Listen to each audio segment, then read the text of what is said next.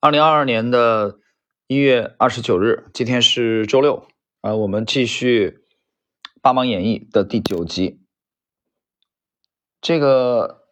关于行情啊，行情我觉得没有过多的要说的啊。虽然周五 A 股出现了反弹，虽然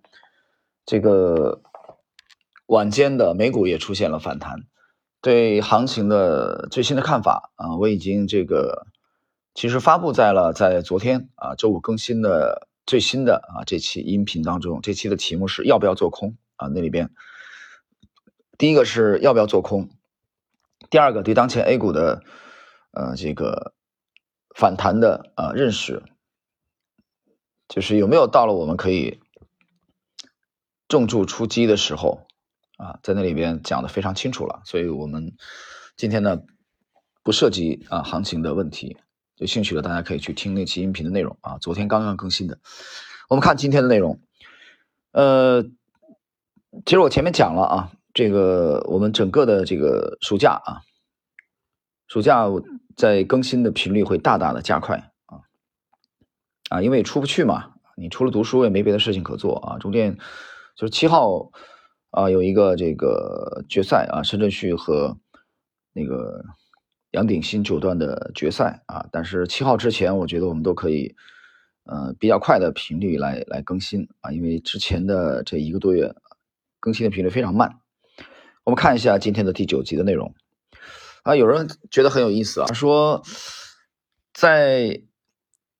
这个年底的时候啊，年底的时候我们推出的这个八芒演义啊，它是架头的这个宗师啊，从格雷厄姆开始讲的，然后呢，他说。呃，我听到了预告说，这个这个有近期有可能去这个更新啊，维科夫的啊一部研究维科夫的专著，而且写的非常精彩。另外一个后续我可能会打算的是，呃，来这个给大家去解读一下戴维斯王朝啊，这个一九零九年出生的美股的这个保险股的啊巨擘，投资巨擘，呃。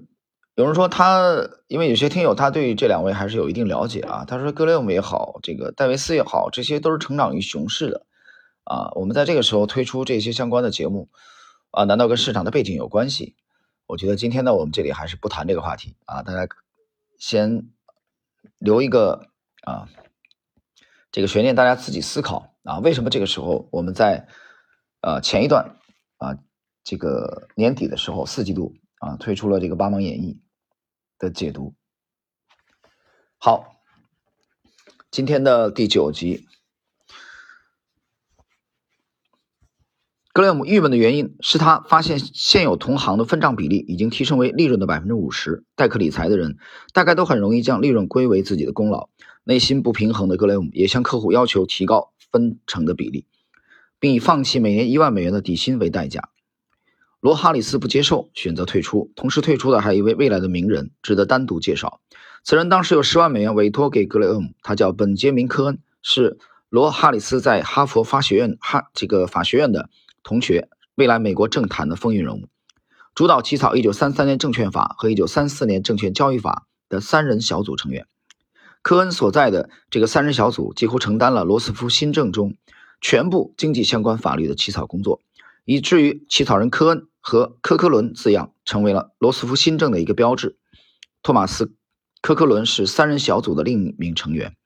还有一位是詹姆斯·兰迪斯，哈佛法学院的传奇，二十九岁成为该院历史上最年轻的教授。二十世纪，美国一共制定了七部和证券相关的法律：一九三三年的证券法，一九三四年的证券交易法，一九三五年的控股公司法，一九三九年的信托合同法。一九四零年的投资公司法和投资顾问法，一九七二年证券投资者保护法，科恩是前两部法律的主要起草人。正是以这两部法律为基础，美国一九三四年才成立了证监会。美国证监会首任主席是约瑟夫·肯尼迪，一位以操纵股市、玩弄内幕消息著称的股市大庄家。肯尼迪主席有个儿子叫约翰·肯尼迪，于一九六零年。当选为美国第三十五任总统啊！我这里插一句啊，后来在六三年的十月啊，这个约翰肯尼迪在达拉斯啊遇刺身亡，然后呢，他当时的副总统林登·约翰逊啊继任。我们继续。科恩曾被自己的老师罗斯福总统的私人法律顾问，后来担任过二十三年联邦最高法院大法官的菲利克斯·法兰克福特评价为可能是芝加哥法学院最聪明的毕业生，是哈佛法学院最聪明的博士之一。美国第三任证监会主席威廉·道格拉斯公开称赞科恩是罗斯福新政时期最杰出、最聪明的人。一九三四年，科恩起草证券交易法时。还为其中部分条款咨询过格雷厄姆，这是格雷厄姆一生引以为傲的事情。最终有大约四十万美元留了下来啊，同意自一九二六年起按照格雷厄姆提出的新标准结算。新标准里，格雷厄姆放弃固定薪水分账的标准，修改为：第一，扣掉百分之六之后的百分之二十的部分，提成比例为百分之二十。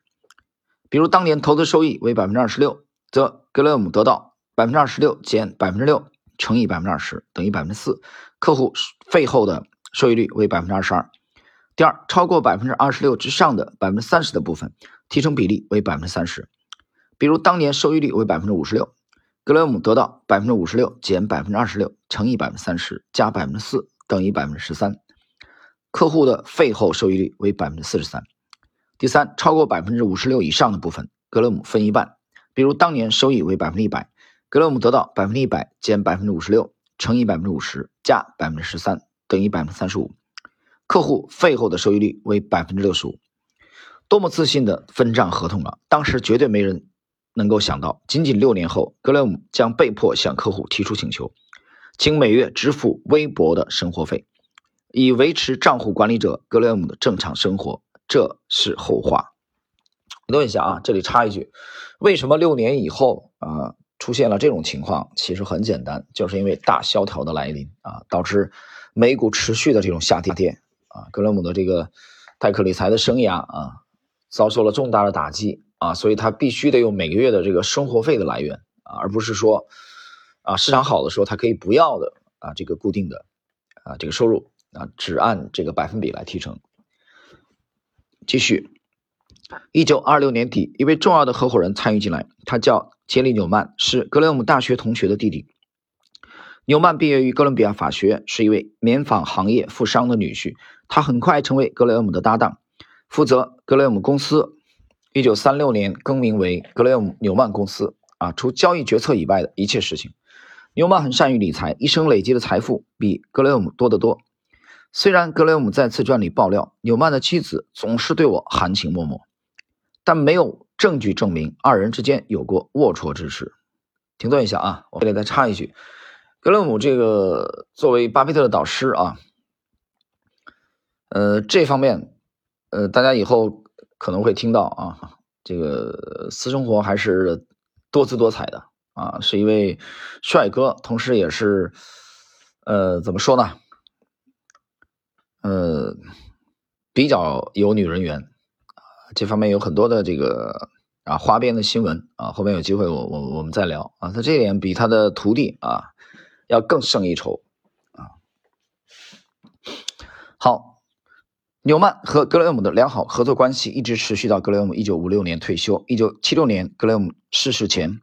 委托的遗嘱执行人和葬礼主持人是纽曼，这说明两人一生相处融洽。本书将会谈及的投资大师里。有三位的事业是从格雷厄姆纽曼公司打工开始的：沃伦·巴菲特、沃尔特·施洛斯和汤姆·纳普。啊，巴菲特不用提了啊，格雷厄姆的高足；沃尔特·施洛斯同样是格雷厄姆的高足。啊，巴菲特如果说和沃尔特·施洛斯有区别的话，实际上也就是，